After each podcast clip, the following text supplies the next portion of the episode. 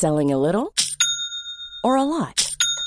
Shopify helps you do your thing however you cha-ching. Shopify is the global commerce platform that helps you sell at every stage of your business. From the launch your online shop stage to the first real life store stage, all the way to the did we just hit a million orders stage. Shopify is there to help you grow. Shopify helps you turn browsers into buyers with the internet's best converting checkout.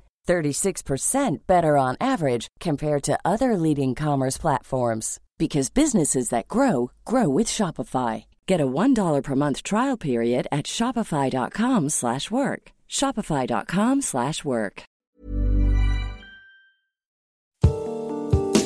Avant votre épisode de X, je voulais vous parler de notre deuxième cerveau le ventre. Et c'est pas moi qui vais vous apprendre que le ventre est un pilier de notre santé et qu'il régule à la fois notre peau, notre énergie, notre poids ou notre humeur. Mais c'est peut-être moi qui vais vous apprendre l'existence de Dijo, notre sponsor, qui propose des compléments alimentaires pour aider nos ventres à fonctionner un peu mieux. Dijo, c'est une marque française créée par deux amis d'enfance, Anouk et Lisa, et c'est la première entreprise dédiée au bien-être du ventre. C'est aussi une gamme complète de probiotiques et autres compléments fabriqués en France. Ça aussi, c'est important, surtout quand il s'agit de produits vivants, parce que oui, les bactéries, c'est vivant. Je vous recommande d'aller voir sur leur site dijo.fr, D-I-J-O. Vous y trouverez un test pour faire le point sur la santé de votre ventre. Et du 13 au 26 mai, vous bénéficierez de moins 20% sur les packs. Après, vous pourrez avoir des papillons dans le ventre. Mais en attendant, il est temps de retrouver une nouvelle histoire d'amour extraordinaire.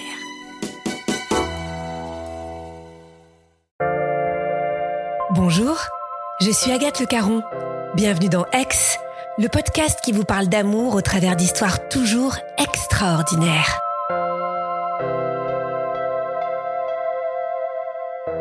Attention, grande question dans Ex cette semaine.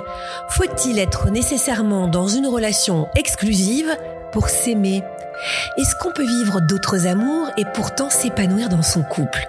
Louise va vous le dire avec toute son énergie, avec tout son charme. Oui, on peut.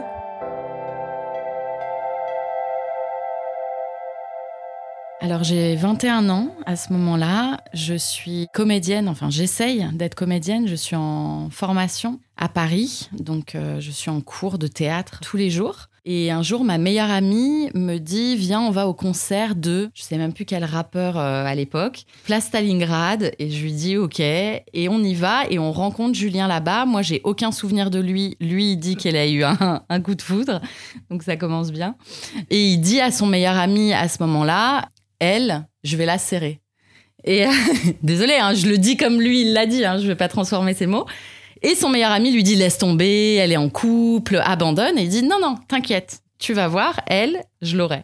Moi, je suis en couple à ce moment-là. Quelques mois après, je me sépare. Et on se retrouve avec Julien à l'anniversaire de ma meilleure amie, parce que euh, ma meilleure amie était notre euh, personne euh, en commun. Et on se retrouve à l'anniversaire de ma meilleure amie. Mais avant ça, il faut quand même préciser que cette meilleure amie-là s'était coupé le tendon d'Achille et qu'elle était du coup à l'hôpital pendant je ne sais combien de semaines et que Julien venait tous les jours à l'hôpital, non pas pour voir son amie, mais bien sûr pour la voir quand même, mais aussi parce qu'il savait que j'allais être là euh, les trois quarts du temps. Quand je le vois à l'hôpital, il ne me séduit pas du tout. C'est-à-dire que le mec est en costard. Moi, un mec en costard, déjà, c'est négatif. Le mec n'a pas de barbe, alors que moi, j'ai toujours aimé les mecs avec la barbe. Et non, il me plaît pas. Il est un peu comme ça, tout feu, tout flamme, comme il est, un peu euh, partout à la fois. Mais plusieurs mois après, on se retrouve à l'anniversaire donc de cette meilleure amie qui s'était cassé le tendon d'Achille.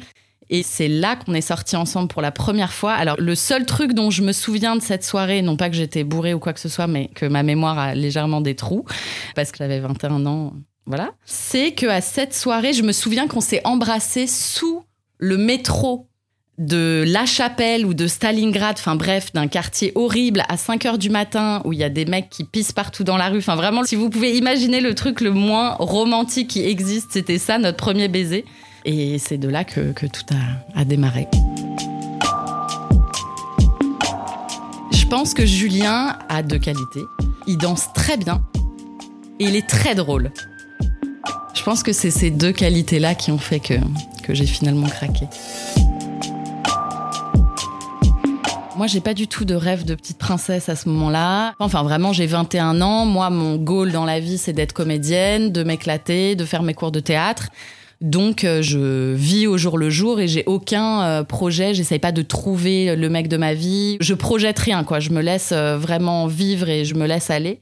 Et lui, j'en sais rien parce que lui a quand même 8 ans de plus que moi. À ce moment-là, Julien est expert dans une compagnie d'assurance, d'où le costume. Donc, je vous explique pas la différence entre la personnalité de Julien qui adore la fête. Pour lui, la vie est une fête et pour nous, c'est cadeau. C'est vraiment son mantra. Il adore danser, il adore la musique, il adore ses potes. Voilà, c'est un mec, il est comme ça. Et parallèlement, il est expert en compagnie d'assurance, mais le plus loufoque de Paris, je pense, clairement. Je caractériserais cette relation par beaucoup de conflits quand même. C'était genre euh, un peu les relations passionnelles comme vous les imaginez quoi. On se sépare, on se crie dans la rue, on se claque la porte, c'est fini. Le lendemain, ah, on est de nouveau ensemble. Enfin voilà, les espèces de up and down qu'on peut avoir euh, au début de notre vingtaine où on sait pas trop ce qu'on veut, on sait pas qui on est et on patauge un peu dans tout ça. C'était un peu ça notre relation euh, au début quoi. À ce moment-là, moi, je découvre surtout euh, cette passion que j'ai pour la thérapie aujourd'hui, qui est devenue mon métier et qui commence par mon travail personnel, mon travail introspectif, en fait. Donc, je suis rentrée en thérapie et je me suis pris de passion pour le travail thérapeutique et tout le bouleversement que ça crée. T'apprends à être plus vrai avec toi-même, mettre tes limites, te respecter, écouter tes besoins, comprendre tes émotions, comprendre ton schéma, ton enfance, comment t'as grandi. Moi, à cette époque-là, mon projet du couple, en tout cas, c'était je ne veux jamais vivre avec mon mec. Je suis trop bien toute seule, je me vois pas du tout euh, vivre avec quelqu'un, à la limite en coloc ou dans deux maisons. Enfin, on essayait parfois, en discuter, on se disait peut-être qu'on devrait prendre euh, deux appartements sur le même palier. Enfin, voilà. On essayait de trouver des compromis pour faire en sorte qu'on respecte notre liberté à tous les deux. Mais ouais, on vivait pas ensemble. Un jour, je vais chez mon psy, que je voyais toutes les semaines à ce moment-là, et je lui dis Ah là là, euh, je, commence à regarder des mecs dans la rue. Enfin, vraiment avec ce sentiment de culpabilité, quoi. Et il me répond euh, Ah, toi aussi, tu pêches par la pensée? Et ça me fout une claque, quoi. Vraiment, je me dis Putain, mais il a raison. Pourquoi j'ai cette culpabilité à juste désirer d'autres hommes, en fait? Et à ce moment-là, mon psy me dit, tu sais, un couple, c'est euh, vous établissez le contrat que vous avez envie d'établir en fait. Et il m'ouvre aux différentes sortes de couples, couple libre, polyamour, échangisme. en gros, il me dit, c'est ton couple, tes règles, quoi. Et donc à ce moment-là, je me dis intéressant. Et donc, bon, voilà, il m'en parle. Il y a plusieurs manières de faire. Il faut que ce soit clair entre vous et que ce soit honnête, en fait. Et donc, je rentre euh, chez moi et je discute avec Julien et je lui dis, bon, bah voilà ce que mon psy m'a dit, qu'est-ce que t'en penses? Et on commence à en discuter et on se rend compte qu'en fait, c'est un modèle qui nous va bien et qui nous correspondrait bien. Ce truc de couple libre, euh, alors pas forcément, on parle pas de polyamour euh, à ce moment-là, mais en tout cas, relation ouverte. Pourquoi? Parce que, bah, Déjà, encore une fois, on est plus ou moins jeunes tous les deux, on aime bien sortir tous les deux, on aime bien avoir plusieurs expériences tous les deux, on est hyper ouvert, hyper sociable, donc ça nous correspond bien. Et puis, à ce moment-là, on se dit, bon bah, par contre, si on part là-dedans, on se dit rien en fait. On se le raconte pas, on se raconte pas nos histoires, on se le dit rien. Ce qui se vit dans le couple, quand on est ensemble, on est ensemble, et quand on n'est pas ensemble, on n'est pas ensemble, quoi. Et on vient pas rapporter euh, ce qu'on a fait quand on n'était pas ensemble à l'intérieur du couple, quoi.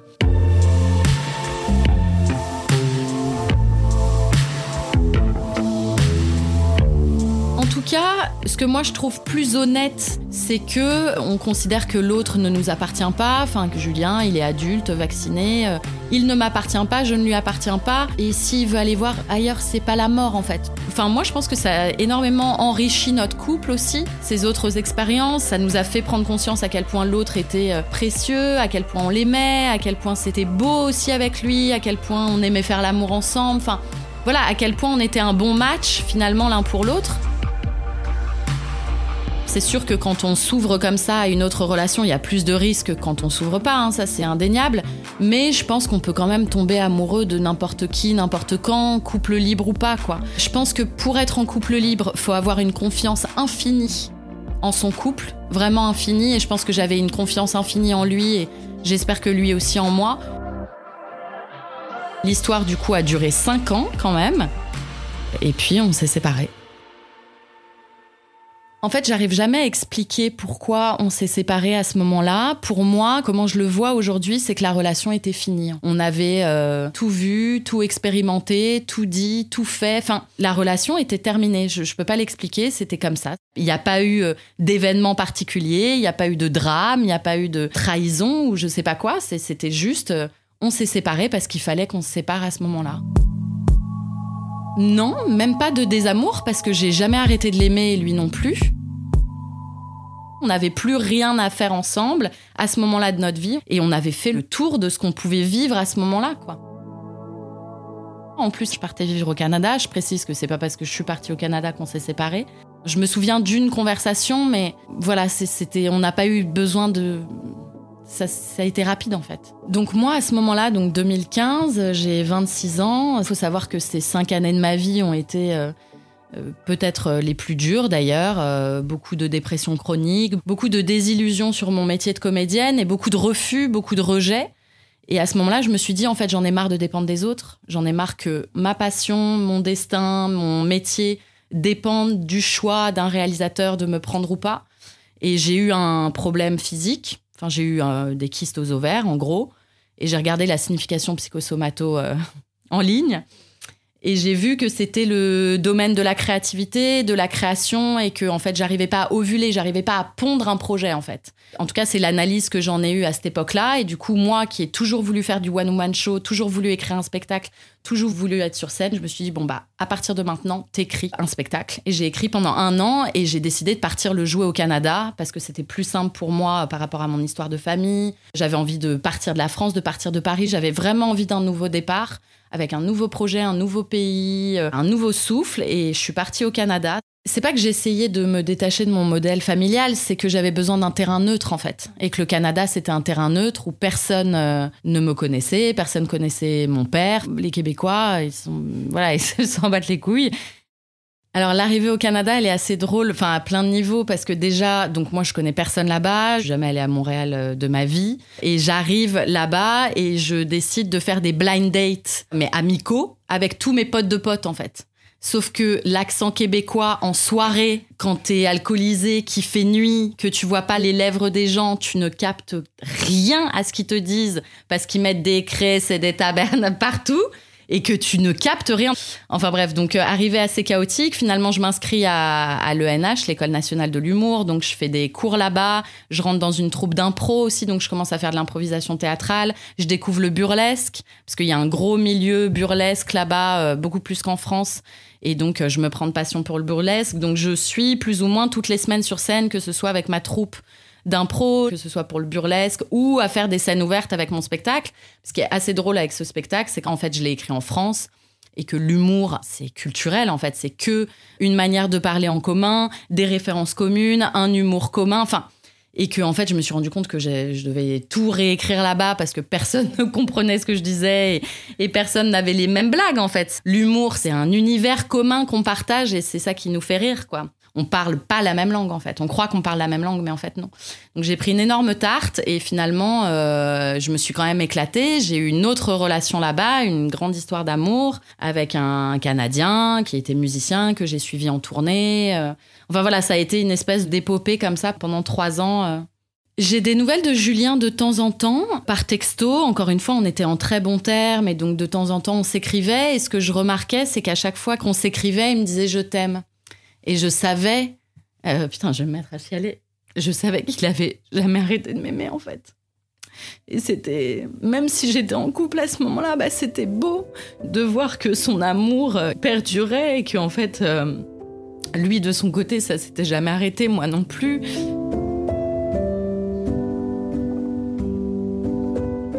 Mais il me demande rien, non. Il me demande rien, il me dit juste ça.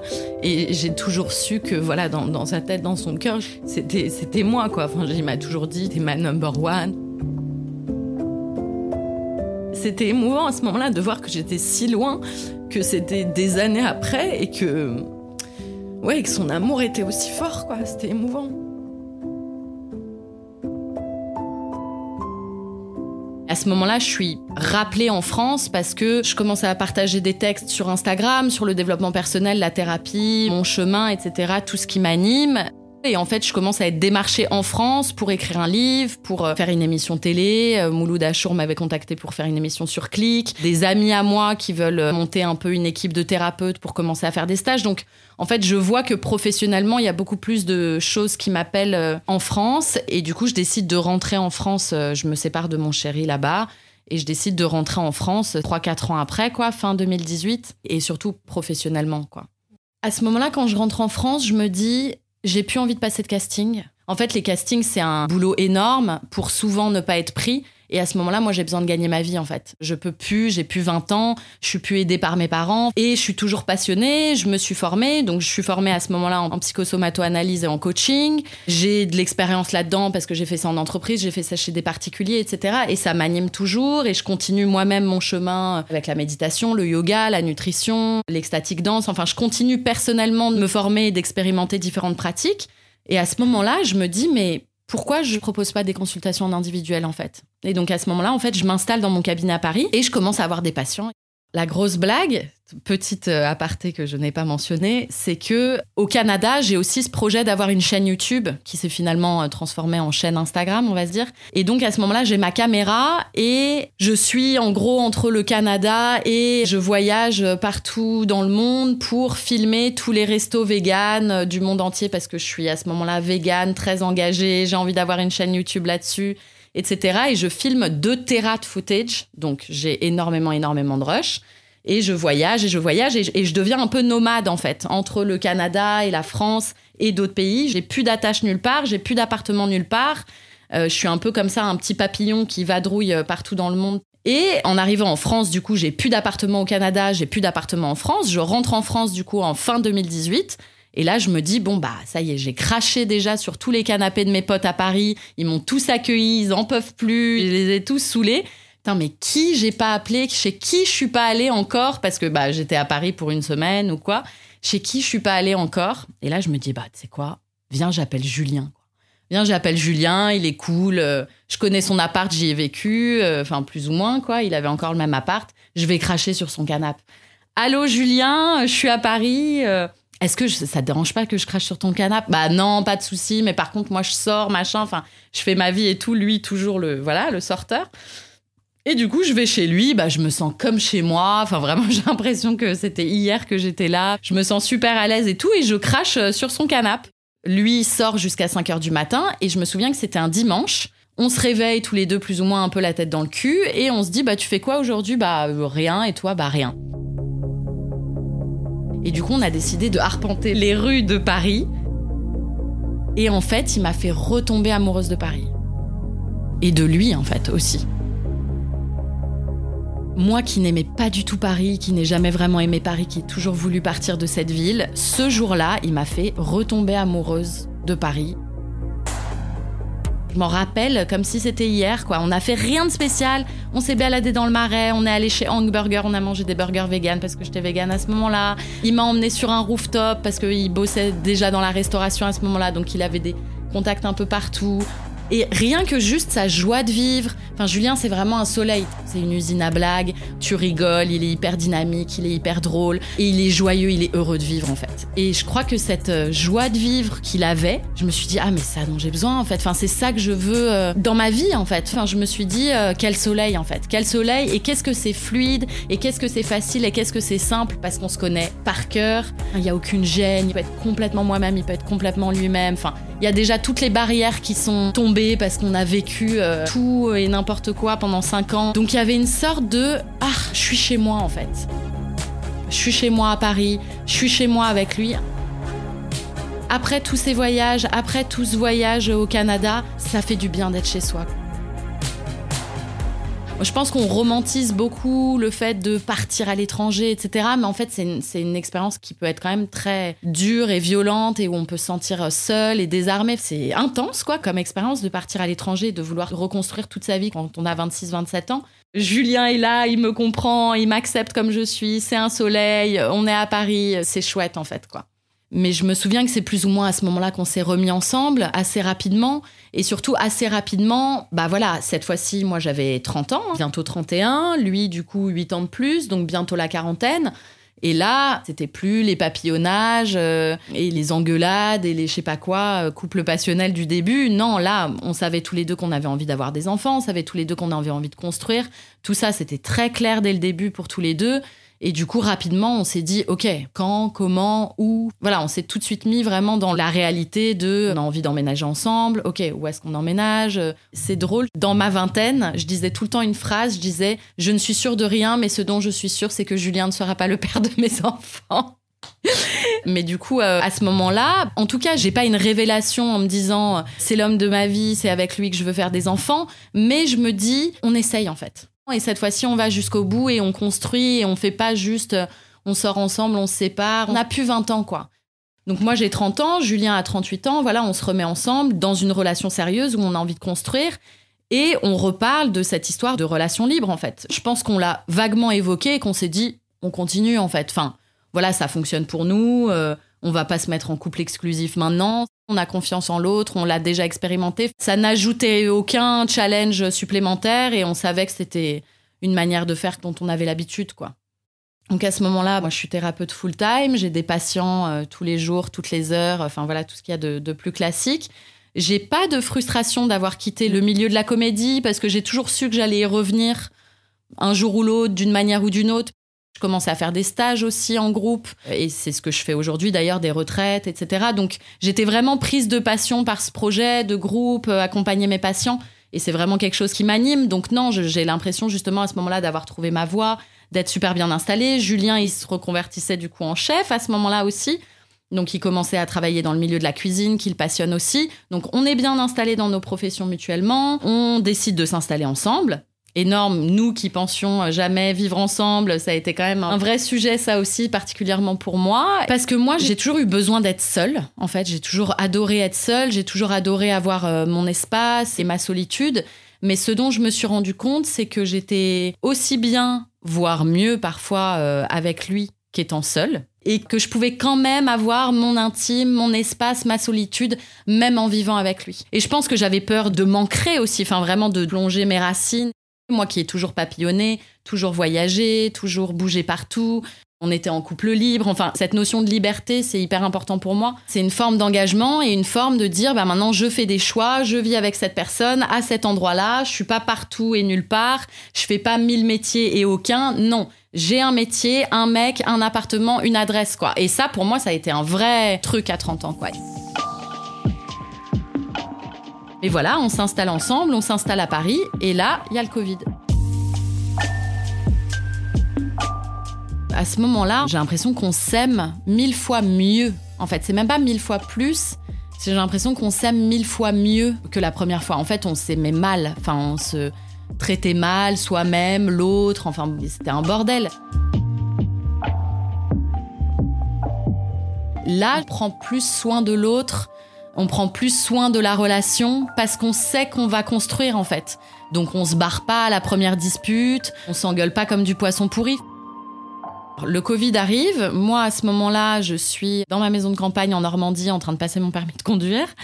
Donc je reste en Normandie dans ma maison de campagne parce que je me dis que je serais bien mieux que dans mon appartement parisien. Julien, à ce moment-là, ça faisait trois semaines qu'il a travaillé dans un EHPAD en tant que chef. Donc il se prend, euh, bah voilà, hein, la pandémie euh, dans la gueule. Et je lui dis, faut qu'on parte de Paris en fait. Viens, on déménage. Et je lui dis plein de noms comme ça. Je sais pas moi, à Bali, euh, à Ibiza, au Maroc. Moi, je m'en fous, je peux travailler n'importe où. Mes consultations, je les faisais à distance. Et je lui dis, et Marseille? Et il me dit Ah, Marseille Parce qu'on y était allé plusieurs fois. Mon parrain vivait là-bas, donc on avait passé du temps dans son appartement. Il aime bien Marseille, cette énergie. puis bon, on avait envie d'avoir un enfant, c'était la pandémie, donc il s'agissait pas de tomber enceinte euh, et de partir euh, à Bali euh, pendant une pandémie mondiale, quoi. Donc Marseille, c'était un peu plus safe comme choix, et au final, je suis tombée enceinte. Mai 2020, pendant la pandémie, dans l'endroit où j'anime mes retraites aujourd'hui, qui est un domaine absolument magnifique. C'est le grand saut, on déménage à Marseille, on adore. Euh, lumière, euh, ciel bleu, euh, farniente, je suis enceinte, enfin voilà. Alors Julien ne trouve pas du tout de travail, forcément, puisqu'on est en pleine pandémie, la restauration est complètement morte à ce moment-là. Mais il adore. En fait, pour la première fois de sa vie, il arrête de travailler, parce que lui, il travaillait depuis qu'il avait 18 ans non-stop. Donc pour la première fois de sa vie, 20 ans plus tard, il se permet d'avoir quelques mois à lui. Il découvre la ville, on fait du vélo, il me fait à manger. Moi, je suis enceinte, donc j'adore. J'ai un chef à la maison qui me fait à manger matin, midi et soir. Je suis au top. Et puis, on, voilà, on découvre euh, notre nouvelle vie euh, marseillaise euh, avec la mer et les palmiers. Et c'est magnifique, quoi. Cette période-là, c'était vraiment un état de grâce, en fait, cette grossesse. Je me sentais bien, je me sentais belle, je me sentais puissante. C'est drôle parce que moi, je me souviens que j'avais vu Julien pendant notre première relation avec des enfants et que je m'étais dit, mais il sait pas parler aux enfants, en fait. Et je me souviens très bien de cette image-là, de lui qui parle à des enfants comme il parlerait à des adultes. Et à ce moment-là, je me suis dit, ah non, mais ça va pas du tout, euh, il serait pas un bon père. Enfin, je lui tout de suite collé une étiquette. Et en fait, euh, au moment où je suis enceinte et où je vois comment il prend soin de moi et comment il communique avec le bébé, parce qu'à ce moment-là, on fait de l'apto et je vois sa sensibilité, c'est un hypersensible, Julien, il pleure, enfin voilà, il est cancer, il pleure très facilement, moi aussi. Donc on commence à, créer ce cocon autour de nous et cette bulle et, et cette connexion qu'on a avec ce bébé dans mon ventre. Et à ce moment-là, j'ai plus aucun doute.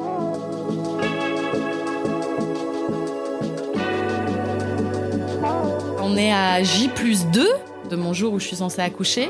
Donc euh, j'ai des contractions, on décide d'aller marcher parce que là on n'en pouvait plus. Et c'est ça qui a déclenché.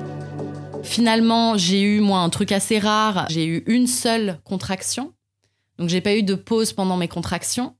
Donc en fait, je pouvais plus rien faire, c'est-à-dire je pouvais plus parler, ouvrir les yeux, euh, mettre euh, mon manteau, euh, rien n'allait. Et en fait, je suis arrivée à la maternité, je voulais un accouchement physiologique, sans péridurale. On avait écrit tout un projet de naissance avec Julien et on s'était quand même donné un safe word qui était le mot carotte, au cas où vraiment je demande la péridurale et qu'il fallait me la donner, je devais dire le mot carotte, quoi. Et j'arrive à la maternité, je hurle le mot carotte, carotte, carotte, alors que Julien était en train de se présenter. Bonjour, je suis le mari de Louise, donc nous avons un projet de naissance. Je ai coupé la parole en hurlant le mot carotte, carotte. Genre, euh, s'il vous plaît, donnez-moi la péridurale. Et voilà, et on l'a eu sur moi. Julien a fondu en larmes. Mais alors moi, j'étais complètement euh, anesthésiée. Puis bon, après, quand, quand le robinet a été ouvert, évidemment, ça ne s'est plus jamais arrêté. Je me souviens que la première semaine après qu'on ait accouché, on était dans un état d'euphorie qui était presque démentiel en fait. C'est-à-dire que Julien, déjà que c'est une usine à blagues, mais le mec faisait des blagues du soir au matin, je me pissais dessus. Et du coup, comme tu viens d'accoucher, t'as l'impression que tu vas faire une descente d'organes à chaque fois que tu rigoles. Mais on était euh, super heureux, enfin vraiment on planait à 4000 quoi. Et puis, euh, c'est les grosses claques qu'on a prises, c'est par rapport au sommeil. Notre fils, euh, il se réveille encore euh, de temps en temps la nuit aujourd'hui, donc on est en dette de sommeil plus, plus, plus. Et ça, évidemment, bah, c'est une torture et ça crée beaucoup de conflits dans le couple. Le couple, bah, il prend cher. Et je pense que là où on ajuste un petit peu plus aujourd'hui, maintenant qu'il a deux ans, c'est qu'on se priorise beaucoup plus nous, parce qu'on peut le faire aussi, parce qu'il est moins en demande, qu'il est plus indépendant. Et j'ai l'impression que c'est après l'avoir regardé lui, après avoir regardé notre enfant, pendant deux ans, j'ai l'impression que c'est la première fois qu'on tourne le regard vers l'autre et qu'on se re-regarde un peu en se disant ah putain salut en fait. Donc t'es pas que mère et t'es pas que père. Comment ça va? Euh, t'as passé une bonne journée? Euh, un bisou une caresse enfin voilà qu'on commence un peu plus à se retrouver à vouloir se faire des week-ends tous les deux à vouloir vraiment se prioriser parce que vraiment le baby clash ça a été très très hard avec Julien.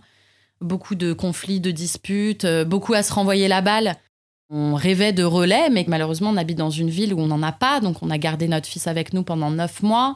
On n'avait pas de crèche non plus. On a trouvé une nounou qui nous a un peu aidés à partir de ces 4-5 mois, mais une ou deux journées par semaine. Heureusement que Julien n'a pas trouvé de travail, entre guillemets, dans le monde de la restauration parce que ça lui a permis de prendre un long congé paternité, de vraiment créer une connexion forte avec son bébé et surtout de m'aider, de me soutenir dans mon projet d'allaitement et puis dans mon travail aussi parce que moi je continuais euh, les stages et puis l'influence, etc.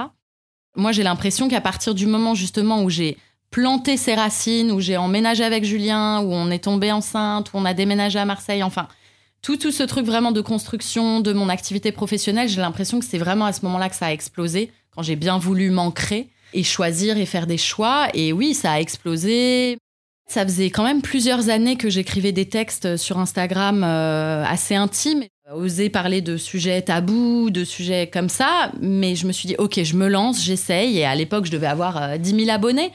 Et je me suis rendu compte que c'était ces textes-là, que l'intime était universel en fait. Et que plus on était personnel et plus on était universel et que plus on osait montrer sa vulnérabilité parler de sujets dont personne ne parle et oser parler de ses failles et oser parler de ses difficultés et plus ça faisait du bien aux autres en fait et plus ça nous fait du bien à nous Julien, il est, bah, je pense que vous le voyez, si vous suivez le compte, vous voyez qu'il est quand même devant la caméra. Il me soutient et surtout il, comprend qu'aujourd'hui c'est devenu mon travail. Encore une fois, c'est la même chose pour moi que ce soit le couple ou euh, ma maternité, peu importe quelle difficulté ou joie ou chose que j'apprends, je me dis faut le partager poser des mots, raconter son histoire. Je trouve que ça aide à se dire, euh, ok, on a traversé ça, maintenant on est passé à autre chose, ou peut-être qu'on est encore dedans. Quels conseils vous nous donneriez? Comment ça se passe chez vous? C'est créer une conversation aussi et s'aider euh, avec les gens qui nous suivent, quoi. Aujourd'hui, on a envie d'avoir un deuxième enfant. Même si on a beaucoup changé d'avis, on a voulu, plus voulu, j'ai envie de dire que notre envie dépend du sommeil de notre fils et que quand notre fils se réveille toutes les heures ou toutes les deux heures, on est dans un état de nerfs et de cran où on se dit non mais là, on peut pas, on n'a pas envie de revivre ça une deuxième fois, etc. Et tout d'un coup, quand on a des petits moments de grâce ou des petits moments où ça se passe bien, où c'est joyeux, où c'est léger, on se dit ah quand même on a toujours voulu avoir plusieurs enfants. Nous-mêmes on est dans des familles euh, nombreuses quoi avec des frères et sœurs tous les deux. Et on voit la joie que c'est d'avoir des frères et sœurs et on est très proche de nos frères et sœurs. C'est vrai qu'on a envie d'offrir ça à Néo aujourd'hui.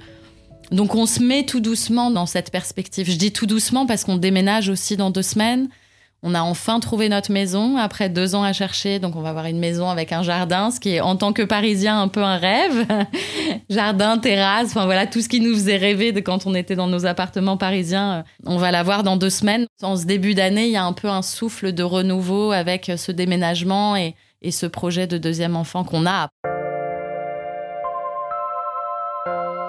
Aujourd'hui, euh, c'est plutôt une belle période. Nous, on s'était promis de pas se séparer la première année parce qu'on savait qu'un couple sur quatre se séparait la première année d'un enfant. Un couple sur quatre, c'est énorme. Donc, on s'est promis de pas se séparer la première année parce qu'on savait que ça allait être très dur. Là, voilà, ça fait deux ans qu'on est parents. Et aujourd'hui, en tout cas, je nous sens. Euh, non, mais ouais, je nous, je nous sens euh, plus fort que jamais, quoi. Je nous sens je nous sens très alignés, je nous sens très amoureux, très proches et, et prêts pour, euh, pour la vie, quoi. Enfin, prêts pour affronter, euh, enfin, ou même pas affronter, mais vivre tout ce que va nous offrir la vie ou ne pas nous offrir. Enfin, voilà, on est vraiment euh, ouvert et ça fait du bien de se dire qu'on peut avoir un, voilà, un gros baby clash, quoi, avec beaucoup de difficultés, des moments où on s'est demandé si on allait se séparer, enfin, vraiment beaucoup de disputes et que finalement, ça passe quoi et qu'on réussit à trouver un équilibre entre son travail aussi qu'il a repris parce que du coup enfin après le Covid on va le dire il a repris un boulot qu'il adore donc il s'épanouit aussi en tant que chef et ça ça fait beaucoup pour l'équilibre du couple donc c'est un tout qui fait qu'aujourd'hui on a ouais trouvé notre équilibre.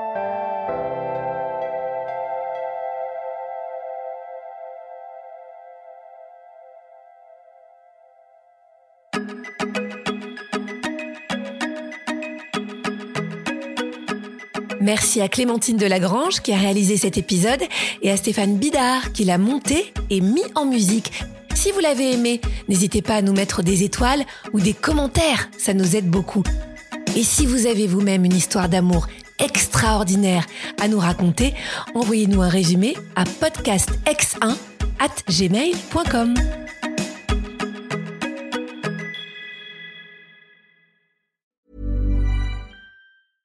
Mom deserves the best, and there's no better place to shop for Mother's Day than Whole Foods Market. They're your destination for unbeatable savings, from premium gifts to show-stopping flowers and irresistible desserts. Start by saving 33% with Prime on all body care and candles. Then get a 15-stem bunch of tulips for just $9.99 each with Prime. Round out Mom's menu with festive rosé, irresistible berry chantilly cake, and more special treats. Come celebrate Mother's Day at Whole Foods Market.